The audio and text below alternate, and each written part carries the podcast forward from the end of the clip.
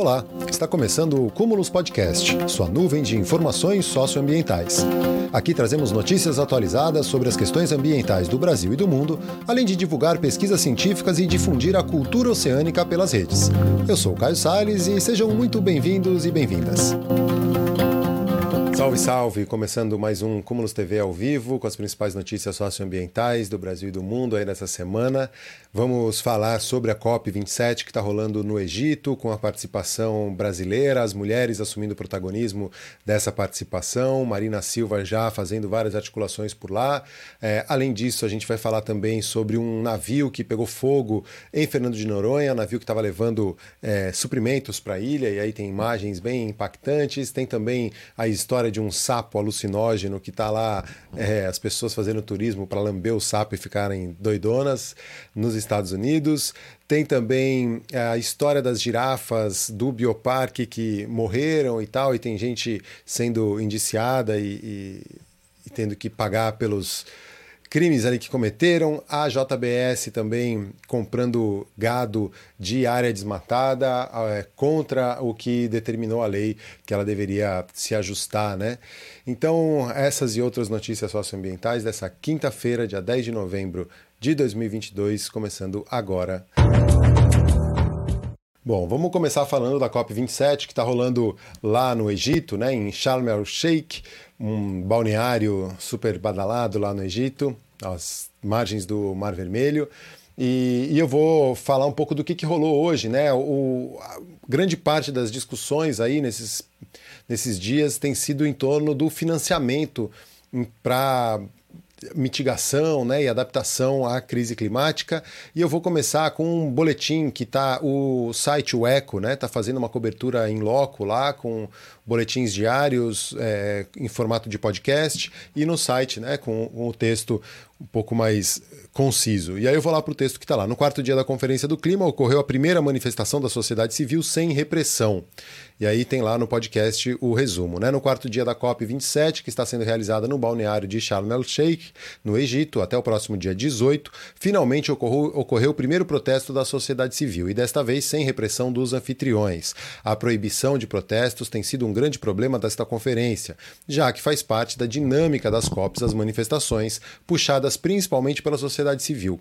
É o que nos conta a jornalista, né, o que contou a jornalista Cristiane Prisibisks, que é direto do Egito, fazendo esse podcast diário de cobertura para o site O Eco. Né? Além do clima de censura no ar, a falta de água para o consumo humano dentro do espaço onde ocorre a COP tem sido um problema enfrentado pelos participantes ainda do Egito, né? Ela também acompanhou um evento da Unicef sobre como as mudanças climáticas afetam as crianças, que lançou um relatório nessa quarta-feira e falou, claro, sobre o Japão, ganhador do Fóssil do Dia, por ser o maior financiador público do mundo para projetos de petróleo, gás e carvão. Financiamento é um tema chave para a COP27, como eu falei, e aí tem mais detalhes disso no podcast, mas também algumas notícias que estão por aí. Eu vou para o site agora do Clima Info, que tem lá a, o texto. Né? COP27 traz novas promessas de financiamento para perdas e danos, mas Fundo Internacional segue travado.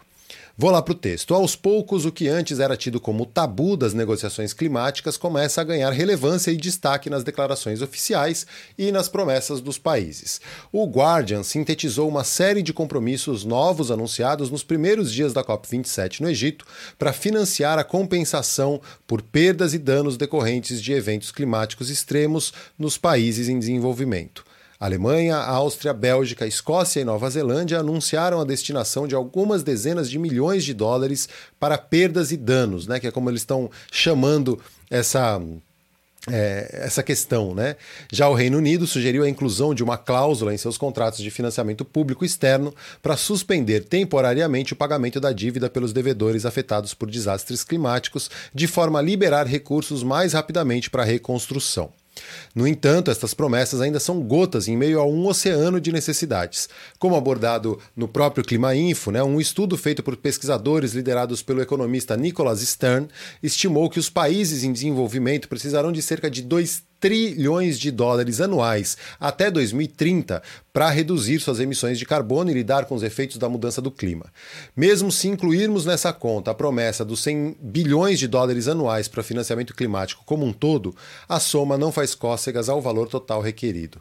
Por essa razão, um dos focos da ofensiva financeira dos países em desenvolvimento na COP27 está nos bancos multilaterais de desenvolvimento, Banco Mundial, Banco Interamericano de Desenvolvimento, que tem um potencial financeiro enorme né, para para bancar essas iniciativas, além de contar com a capilaridade e know-how. No entanto, eles ainda tropeçam quando o assunto é alinhar desenvolvimento econômico com ação climática. E aí a Reuters também destaca um pouco dessa é, ofensiva né, para os bancos multilaterais que trabalham com essa questão. Bom, é, eu vou agora para outra notícia que também repercute como que os, os líderes estão falando lá na COP27. Vou abrir aspas aqui para o Gaston Brown, da COP27, ao cobrar impostos sobre emissões de petrolíferas. Abre aspas. Enquanto elas estão lucrando, o planeta está queimando. Nesses primeiros dias da chamada. Essa notícia está lá no Conexão Planeta, tá?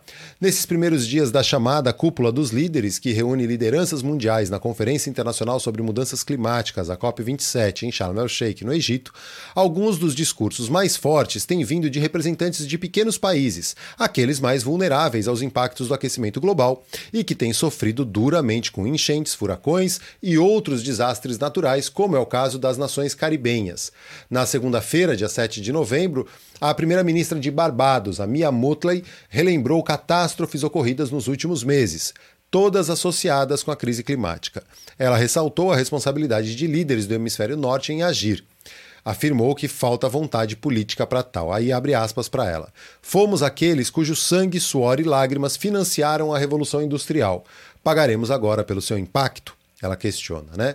E aí, ontem, quarta-feira, dia 9 de novembro, foi a vez do primeiro-ministro de Antigua e Barbuda, o Gaston Brown, cobrar a responsabilidade financeira das empresas petrolíferas, que foi essa notícia que eu falei agora, né? É, o título da notícia, né? Que, que, que as empresas petrolíferas paguem pela emissão de gases de efeito estufa. Abre aspas para ele. A indústria de petróleo e gás continua a ganhar quase 3 bilhões de dólares diariamente em lucros. Já é hora de que essas empresas sejam obrigadas a pagar um imposto global de carbono sobre seus lucros como fonte de financiamento para perdas e danos.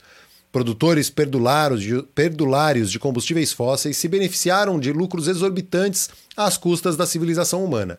Enquanto eles estão lucrando, o planeta está queimando. A Antigua e Barbuda faz parte da Alliance of Small Island State, uma aliança de pequenas ilhas-nações que reivindicam não apenas que as indústrias ligadas à exploração de combustíveis fósseis paguem por seus danos ao meio ambiente, mas também que os países mais ricos e poluidores, e entram aí nessa lista China e Índia, contribuam financeiramente para ajudar os mais pobres a mitigar os efeitos do aumento da temperatura na Terra. O financiamento climático é uma das principais pautas dessa COP27 e a ONU tem se referido a ele como perda perdas e danos. Durante a Conferência do Clima de Paris, né, que, de onde saiu o Acordo de Paris em 2015, as grandes economias se comprometeram a pagar 100 bilhões de dólares por ano para para esse fim, para reduzir as emissões de carbono, porque os países em desenvolvimento pudessem reduzir as suas emissões e não pagassem essa conta agora, né? Já que os países desenvolvidos, às custas da destruição do planeta e da alta emissão de gases de efeito estufa, eles se desenvolveram, e aí agora que o planeta está em crise, a crise climática batendo aí, os países em desenvolvimento não estão podendo é, emitir mais gases, né? Então tinha essa compensação acordada, mas nada foi feito desde então. E aí esse estudo mostra a necessidade necessidade de investimentos acima dos 2 trilhões de dólares por ano até 2030, se o mundo quiser realmente parar o aquecimento global e lidar com os seus impactos. É, essa foi uma análise encomendada pelos governos do Egito e do Reino Unido, né? E aí, segundo essa análise, um trilhão de dólares deve vir de países ricos, investidores e bancos multilaterais de desenvolvimento. É o que essa análise fez, né? Encomendada pelo Reino Unido e o Egito. Abre aspas aí para o Stern, o principal autor do relatório. Os principais ricos devem reconhecer que é de seu interesse vital, bem como uma questão de justiça devido aos graves impactos causados por seus altos níveis de emissões atuais e passadas, investir em ação climática em mercados emergentes e países em desenvolvimento. A evidência é irrefutável. A perda de vidas e meios de subsistência de territórios e culturas é irreversível. O culpado, a mudança climática induzida pelo homem, é inquestionável. Já com 1,1 graus Celsius de aquecimento, estamos vivendo em uma era de perdas e danos incontroláveis. E aí, nós, na, isso aí é o que diz os países da Aliança das Pequenas Ilhas Nações, né? Essa aliança da qual fazem parte Barbados e Antígua, como eu falei é, an anteriormente. Indo agora para o Brasil Climate Action Hub, né, um espaço da sociedade brasileira na COP27, é, rolaram, começaram a rolar algumas. É, alguns debates ali, né? E aí mulheres indígenas, quilombolas, representantes das juventudes, de empresas e da sociedade civil compartilham em suas falas uma visão de um futuro mais inclusivo, feminino, compartilhado, racial, territorial e ambiental no enfrentamento da crise climática. E aí está lá no Clima Info de novo, né, um texto da Daniela Viana, é, falando as atividades do Brasil Climate Action Hub, espaço da sociedade brasileira na COP27 no Egito, tiveram início na manhã dessa terça-feira, dia 8 de novembro, a partir do compartilhamento de visões e vozes das mulheres que atuam na linha de frente do cuidado e da preservação dos recursos naturais para assegurar um futuro mais justo, sustentável e equânime para o Brasil e o mundo.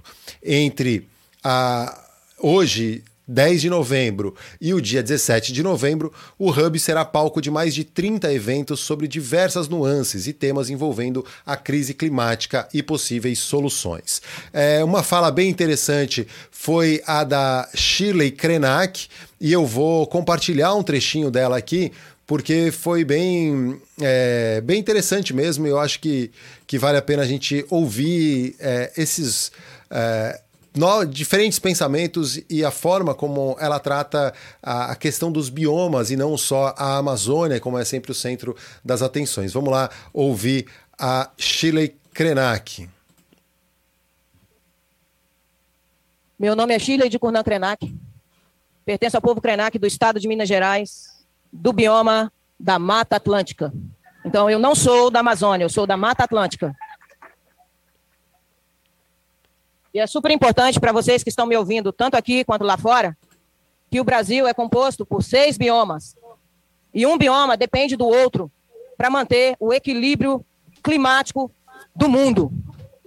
Então, daqui para frente, vamos pensar que nós precisamos fortalecer todos os biomas. E todos os biomas existem povos indígenas e comunidades tradicionais.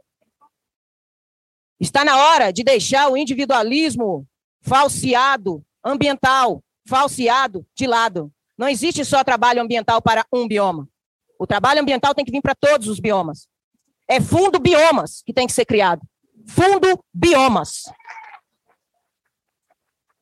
Então, daqui para frente, juventude, galera que está acompanhando todo esse movimento aqui agora, pensem em fundos biomas. Vamos exigir que os governos passem a ter entendimento de trazer fundo para todos os biomas. Equilíbrio é coletivo, não individual.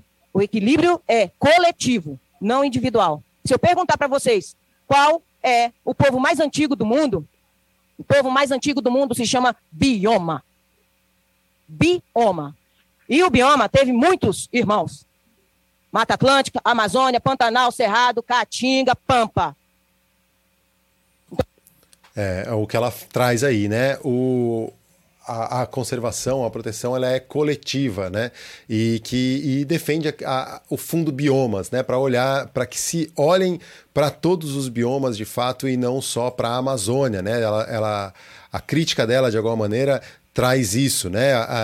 se fala muito de Amazônia, o Fundo Amazônia, mas é preciso ter um fundo biomas, né? Olhar para todos os biomas. No Brasil a gente tem a Amazônia, a Mata Atlântica, o Cerrado, o Pantanal, a Caatinga, né? E o, os Pampas e que todos eles têm sua importância porque está tudo conectado. A gente não, não vai conseguir é, se salvar protegendo só um dos biomas. E é muito interessante essa visão, é, é uma cosmovisão mesmo indígena, né? De olhar para os biomas como um povo, né? Olhar para aquele ambiente como é, um ser único, né? Então, achei bem interessante essa fala, por isso que eu quis trazer aqui. Tem mais uma fala interessante, mas eu vou deixar para depois, porque eu quero trazer agora é, esse destaque né, das mulheres lá na COP27. Teve esse encontro no Brasil Action Hub e agora o, a Marina Silva também é, dominando a pauta por lá, já fazendo é, várias reuniões bilaterais ali, vários encontros interessantes, como por exemplo como com o John Kerry, representante dos Estados Unidos por lá. E, e eu vou no texto que está lá no site da agência pública, que fala um pouco sobre como a Marina Silva quer a criação de um órgão para evitar a inflação climática, ou melhor, querendo criar a autoridade climática. Né? Eu já falei um pouco sobre isso aqui e muito provavelmente vai ser um anúncio feito pelo presidente Lula na próxima semana, quando ele chega lá lá no Egito para a COP27. E aí eu vou para o texto que está lá na, no site da agência pública. Em entrevista à agência pública nessa quarta-feira, dia 10 de novembro, a deputada federal eleita Marina Silva, da Rede de São Paulo, falou sobre sua proposta de criação de uma autoridade nacional para o risco climático, que coordenaria de maneira interdisciplinar a ação climática do governo brasileiro. Foi a estreia da ex-ministra do Meio Ambiente, cotada para reassumir o cargo no governo Lula, na Conferência do Clima da ONU, a COP27, que acontece em Sharm el-Sheikh, no Egito. Segundo Marina, a ideia foi inspirada nas autoridades monetárias, que ficam de olho se estão cumprindo os mecanismos de controle de inflação. Né? E aí, nesse caso, essas autoridades monetárias elas ficam olhando se a, se a meta de inflação está ali no centro da meta, se precisa aumentar os juros, baixar os juros, o que, que vai fazer para manter ali dentro desse controle financeiro. E a ideia é que tenha essa autoridade climática para ficar de olho nas medidas do governo, para saber se tudo está caminhando para manter dentro dos é, acordos, né, dos, das contribuições nacionalmente determinadas, que eu já expliquei aqui o que é mais ou menos, mas para quem está chegando agora, né, cada país se compromete a fazer os seus cortes nas emissões de gases de efeito estufa, é uma contribuição nacionalmente determinada, né, cada país faz a tua, e aí a ideia da Marina Silva é, ter essa autoridade climática para ficar de olho, ficar em cima ali, se está de fato sendo cumprido é, é, esses acordos e essas medidas estão sendo tomadas para que a gente consiga reduzir a emissão de gases de efeito estufa, é, minimizar o impacto da crise climática e por aí vai, né? É, e aí, vou abrir aspas para Marina Silva. Nesse caso, a autoridade supervisionaria é, se estão sendo cumpridos os mecanismos de controle e redução das emissões de gases de efeito estufa para que o governo, nos seus mais diferentes segmentos responsáveis pela implementação dessa agenda, possa corrigir rumos, aprofundar políticas e assim por diante. A ideia é evitar a inflação climática. Entre colaboradores da campanha de Lula, havia também a sugestão de construção de uma Secretaria de Emergência Climática, que seria vinculada à presidência da República. Questionada sobre isso, a Marina afirmou que são duas propostas diferentes. A que se refere a um órgão para fazer o acompanhamento, a articulação da implementação e capacidade de resiliência do Brasil no plano nacional referente aos compromissos assumidos no âmbito do Acordo de Paris. Há expectativas de que o presidente Lula, que deve chegar à COP27 na próxima semana, ele chega dia 14 de novembro, né, faça algum anúncio sobre as áreas de clima e meio ambiente de seu governo durante a participação na conferência. Tem uma expectativa muito grande né, para o anúncio do ministério, do Lula, o que está acontecendo. Ele já hoje teve uma fala é, bem forte sobre isso, né? Assim, tem uma especulação muito forte, mas eles estão começando a transição agora e, pelo jeito, a, o anúncio do ministério vai vir só em dezembro. É, a Marina Silva teve uma agenda bem intensa, né? Entre os encontros, ela teve uma, uma um encontro com a vice-presidente da Colômbia, a ativista ambiental Francia Marques, que deu um presente para ela, foi bem, bem interessante aí, né? Ela também encontrou com o presidente do Banco Mundial, David Malpass, é, e também se reuniu com o enviado especial para o clima dos Estados Unidos, o John Kerry, a quem sugeriu um mecanismo de financiamento envolvendo os dois países. Abre aspas para ela. Falei que já temos uma cooperação com a Noruega e a Alemanha, né, que é o Fundo Amazônia, e que seria muito bem-vinda a possibilidade de um aporte de recursos também por parte dos Estados Unidos, relatou a Marina Silva. A deputada também destacou que os representantes dos Estados Unidos sinalizaram fortemente que o presidente Joe Biden vê com muita expectativa a vitória de Lula para ampliarmos e aprofundarmos a cooperação em várias frentes. Biden chega nesta sexta-feira, dia 11 de novembro, à Conferência do Clima. É, a Marina comentou ainda a retomada do multilateralismo que deve ocorrer durante o governo Lula. O Brasil já negocia com a Indonésia e a República Democrática do Congo um bloco de proteção das florestas tropicais no âmbito das negociações climáticas, o que eles estão chamando de BICS, né, a junção das letras iniciais dos três países. Uma proposta defendida pela campanha do Lula nos últimos meses. A ex-ministra disse que o novo governo tem interesse na agenda de proteção das florestas por meio dos países megaflorestais. Juntos, Indonésia, República Democrática do Congo e o Brasil concentram 52% das florestas primárias remanescentes no mundo. É, a, mas a Marina não gosta muito de usar o termo de OPEP, né? Porque tem gente que está chamando de OPEP das florestas. OPEP é uma referência à Organização dos Países Exportadores de Petróleo, né? E aí, pelo que ela fala, é, ela não, não gosta de usar o termo porque a OPEP é um cartel, né? É um vetor de emissões de gases de efeito estufa e no caso as florestas não são um cartel. Os países com florestas, né? Trabalham muito com a ideia de cooperação e em lugar de ser emissão é sequestro, é estoque de carbono.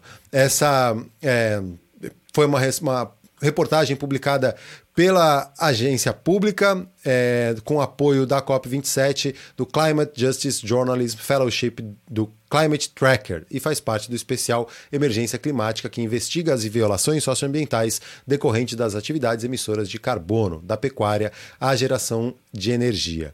A tem um, um, site do projeto, né, que está fazendo a cobertura direta, e eu vou colocar aqui um pouco da fala da Marina Silva numa entrevista que ela deu à CNN na tarde dessa quinta-feira, dia 10 de novembro. Participação oficial, mas é um ato importante, há uma grande expectativa, talvez uma das maiores expectativas, é da volta do Brasil para o cenário da agenda multilateral climática sem aquela postura anterior de dizer que nós só íamos proteger as nossas florestas se nos pagassem para isso. Esse é um compromisso do novo governo e nós vamos fazer. Vai buscar apoio, cooperação? Claro que sim, mas não naquela velha forma de chantagear o mundo como pretexto para não fazer dever de casa. Repito, o Brasil pode ser um país que usa os seus recursos naturais para gerar emprego, para gerar renda, para diminuir pobreza e gerar riqueza, mas protegendo as suas florestas, respeitando seus povos originários, criando um novo ciclo de prosperidade. Bom, essa fala da Marina, né, nessa entrevista que ela deu à CNN. E enquanto essa articulação toda está fazendo, a gente está vendo esse botando a cabecinha para fora aí, né, conseguindo respirar um pouco e voltando ao protagonismo internacional, principalmente nessas questões ambientais, na questão do clima, aí num, num fórum como a COP, né, a COP 27 no caso, é, tem a expectativa do Lula chegar lá na semana que vem, de ele colocar o Brasil como candidato a sediar a COP ou a COP 29 ou a COP 30, né, em 2024 ou 2025. É, o Brasil que abriu mão de sediar em 2019, né? O, o, senhor Ricardo Salles e o Bolsonaro resolveram abrir mão de sediar a COP em 2019, acabou indo para Madrid e agora a gente volta a esse protagonismo. Tem uma expectativa muito grande da participação do Lula por lá e, e bastante gente, né? Envolvida. Outro que esteve lá, está por lá, é o Carlos Nobre, ou grande referência, esse cientista. Eu vou pegar um trechinho da entrevista dele também para a CNN crime organizado explodiu, principalmente na Amazônia.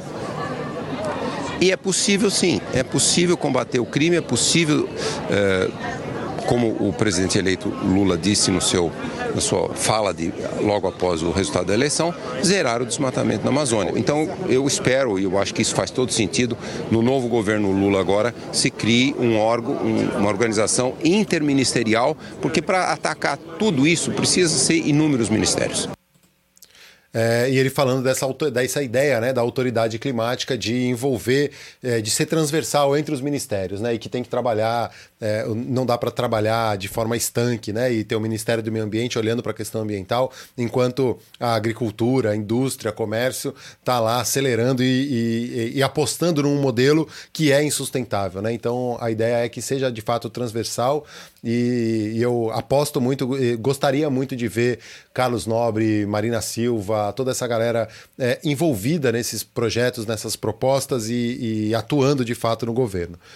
Eu vou, porque aqui no Brasil a situação é feia, né? E aí eu vou para uma notícia que está publicada lá no site do UOL, Porque a JBS admite ter comprado 9 mil bois ilegais do maior desmatador do país. Só para colocar, né, é, explicar bem o que está acontecendo, a JBS está trabalhando muito fortemente com relações públicas, com assessoria de imprensa, para tentar se desvincular desse crime, né? Se desvincular dessa. dessa desses malfeitos, né? Porque isso pode impactar o mercado dela internacional, né?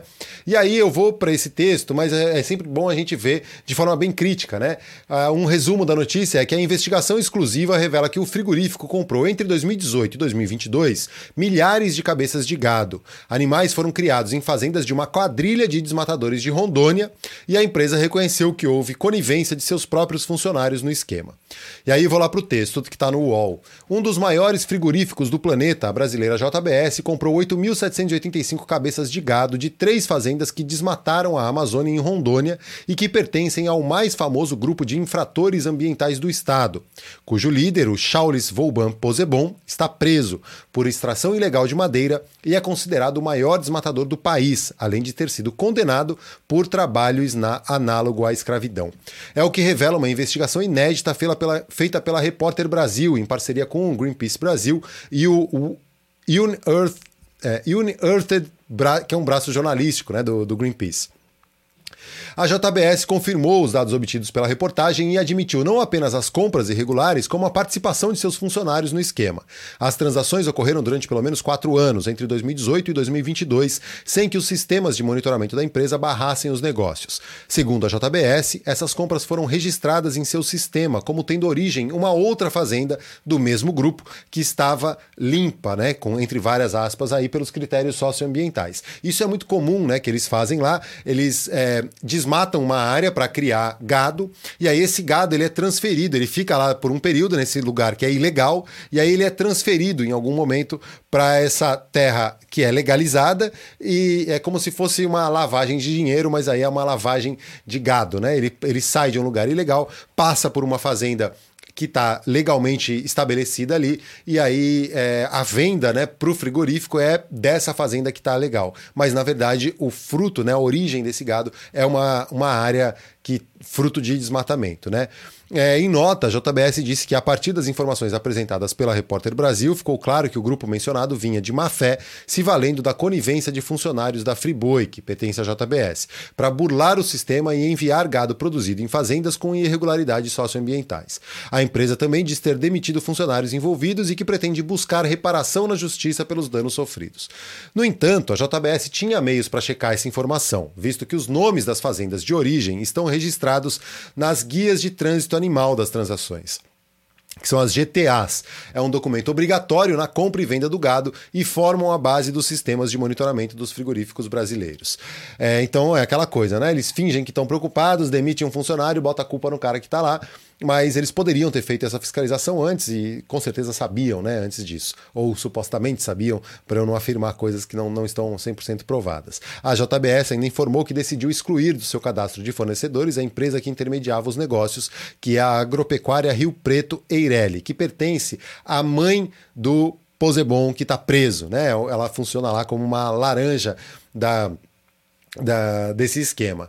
Para ter uma ideia, né, eles mostram como que funciona né, esse esquema aí. As fazendas ilegais, maior parte delas em Rondônia, né, Fazenda Pedra Preta, Fazenda Rio Preto, Fazenda Rio Branco, é, e aí elas são é, enviadas para uma fazenda chamada Minerva, no Mato Grosso, que é de onde é outra outro braço aí dessa organização. A defesa de Posebon nega a fraude ou crime nas vendas realizadas para os frigoríficos, né? Não existe abre aspas para o advogado Auri Lopes Júnior do Posebon, né?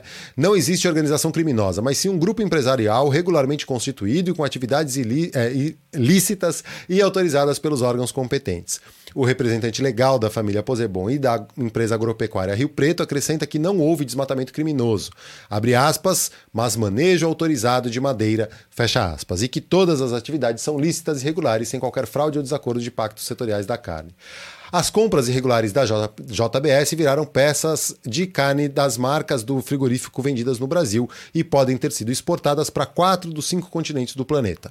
Mas os consumidores brasileiros não tiveram nenhuma chance de saber, já que no sistema de transparência da empresa, onde é possível consultar a origem da carne comprada no supermercado, as remessas das fazendas irregulares aparecem apenas sob o nome genérico Fazenda, né, entre aspas.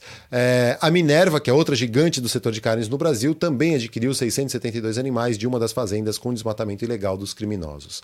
Os repasses ocorreram em 2021, embora o frigorífico tenha confirmado que a fazenda estava bloqueada em seu sistema desde 2018 por apresentar irregularidades em 2014, 16, 18, 19 e 20 e por apresentar sobreposição de polígono do, de embargo do IBAMA.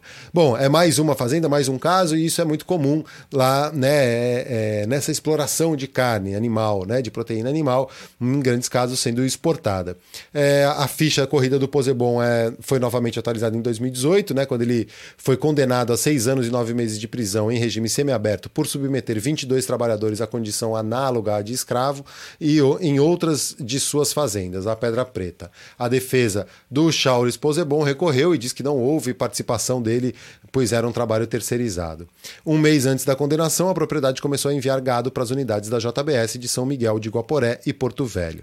O caso descumpre o TAC, que é o termo de ajuste de conduta assinado pela JBS em 2013 com o Ministério Público Federal, no qual a empresa se comprometeu a não adquirir gado de fazendas na Amazônia Legal que tenham condenação judicial contra seus respectivos proprietários, poceiros, gestores e empregados pela prática de trabalho análogo à escravidão.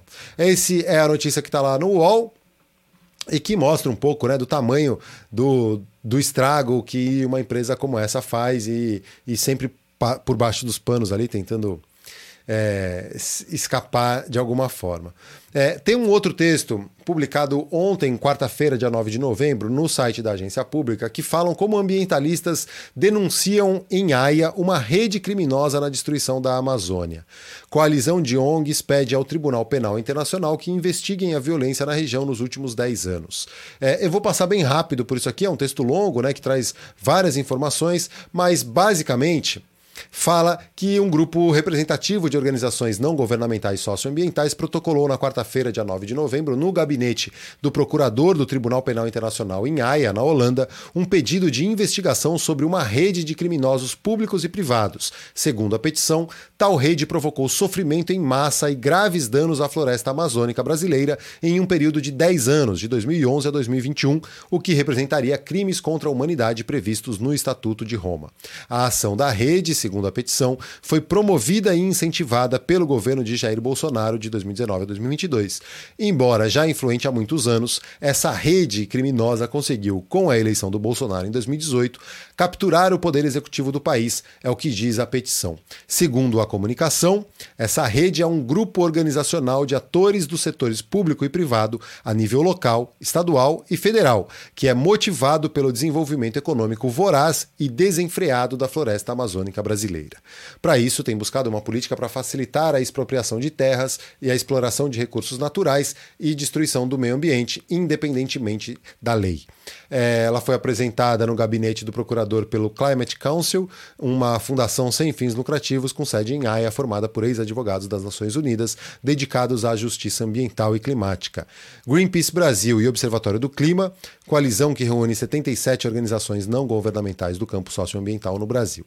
A petição também é apoiada por várias organizações, entre as quais o CPT, Comissão Pastoral da Terra, o Instituto Zé Cláudio Maria, Global Witness e Greenpeace Internacional. Ela é subscrita pelos advogados Richard Rogers, fundador do Climate Council, e advogado sênior em vários tribunais de crimes de guerra da ONU, e Paulo Bussi, do Greenpeace e do Observatório do Clima, especializado em casos criminais e ambientais, além da Sueli Araújo, ex-presidente do IBAMA e especialista sênior em políticas públicas do Observatório do Clima.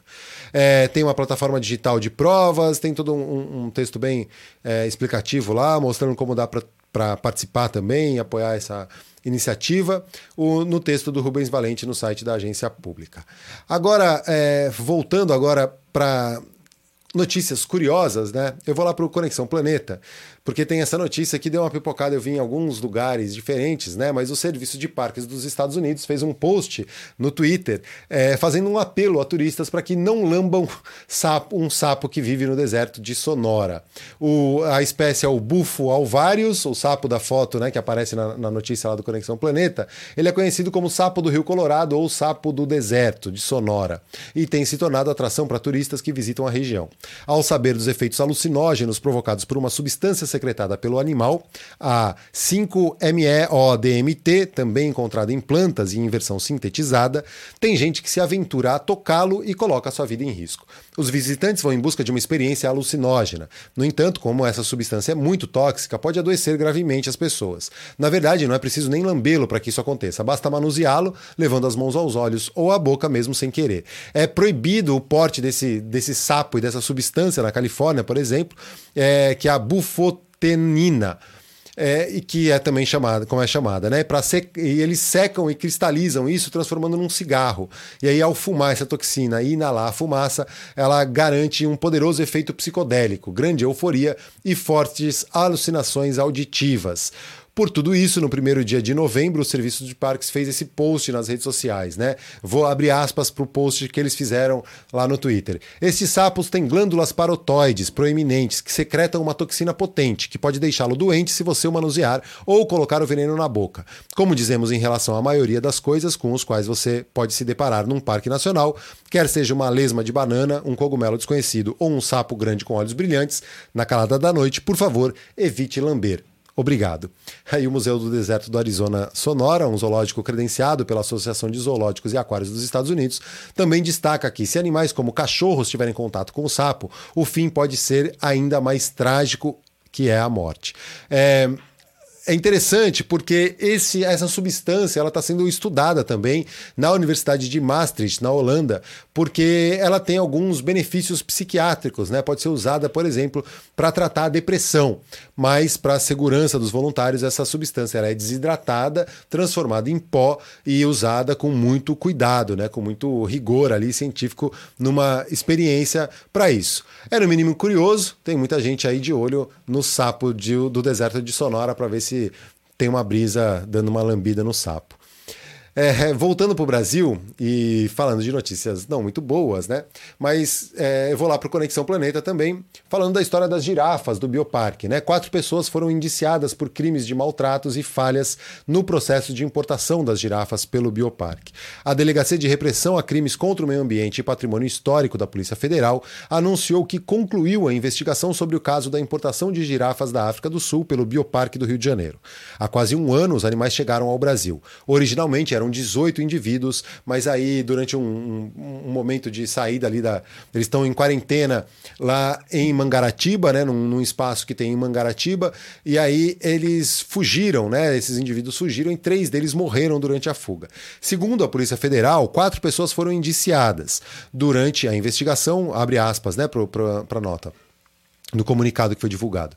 É, durante a investigação, restou apurado que houve falhas deliberadas de servidores públicos no processo que autorizou a importação dos animais para o Brasil, que não deveria ter ocorrido por ausência de requisitos fundamentais exigidos por expressa previsão, norma expressa previsão normativa acerca da existência de recintos com metragem mínima e características básicas não presentes nos locais de manutenção das girafas, resultando no indiciamento de dois servidores pela prática de crime previsto no artigo 66 da Lei 9605 de 98.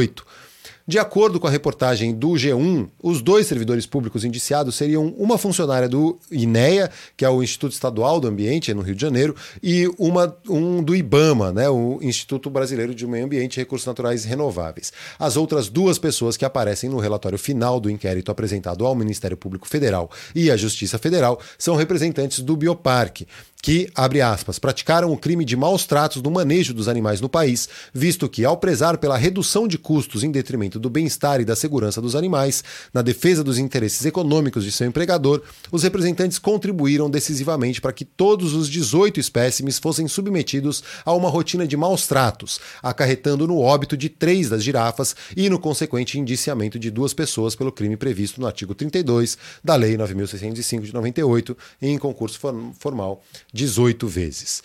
Os dois representantes do Bioparque que responderão processo criminal seriam os responsáveis técnico da empresa e seu diretor. No entanto, a assessoria de imprensa do Bioparque afirmou em nota que os profissionais não fazem parte mais da companhia, pois saíram em busca de novos desafios entre aspas aí, né? As 15 girafas sobreviventes continuam confinadas em recintos até hoje no Porto Belo Resort em Safari, em Mangaratiba, no sul, na região da Costa Verde, ali do Rio de Janeiro. Né? É, em agosto, a Justiça Federal anulou a importação das girafas. Com a decisão, o Bioparque não poderá vender, expor ou tomar qualquer decisão sobre o futuro dos animais. E aí tem é, um relatório que apareceu, né? A, o, não se sabe exatamente o que, que vai fazer, se vão mandar de volta esses animais para a África. É, então, tá nesse embrólio aí, nessa situação atualmente o que está acontecendo. Saindo lá de Mangaratiba, vamos agora para Fernando de Noronha, porque imagens impressionantes mostraram um navio que pegou fogo, né? Um navio de carga pegou fogo lá em Fernando de Noronha, é o da empresa Topa Tudo, que faz transporte de carga de Recife para a ilha, né? Seis tripulantes que estavam a bordo foram salvos pelo corpo de bombeiros após se jogarem no mar. É, não tem muitas informações muito precisas do que, que aconteceu, né? Mas basicamente, na quarta-feira, dia 9 de novembro, duas viaturas do Corpo de Bombeiros chegaram lá, ficaram esperando no porto, né? E uma ambulância do SAMU foram até a área do cais para ver o que acontecia. Não tinha muitas informações sobre vítimas, mas o fato é que teve esse incêndio com imagens impressionantes e queimou tudo lá. A princípio, sem vítimas humanas, né? Só a a embarcação mesmo, que pegou fogo, poluição, vão ficar de olho aí, óleo vazando e tudo mais, lá em Fernando de Noronha. É, bom, são notícias impressionantes e eu queria só terminar com isso aí. Este foi mais um Cúmulos Podcast. Segue a gente nas redes sociais em arroba Cúmulos TV e arroba Projeto Verde Mar. Estamos também no YouTube, em youtube.com.br Cúmulos TV. Este podcast é editado com base em nosso jornal ao vivo, que rola toda segunda e quinta, às nove da noite, lá no YouTube. Te espero por lá também. Grande abraço e até a próxima.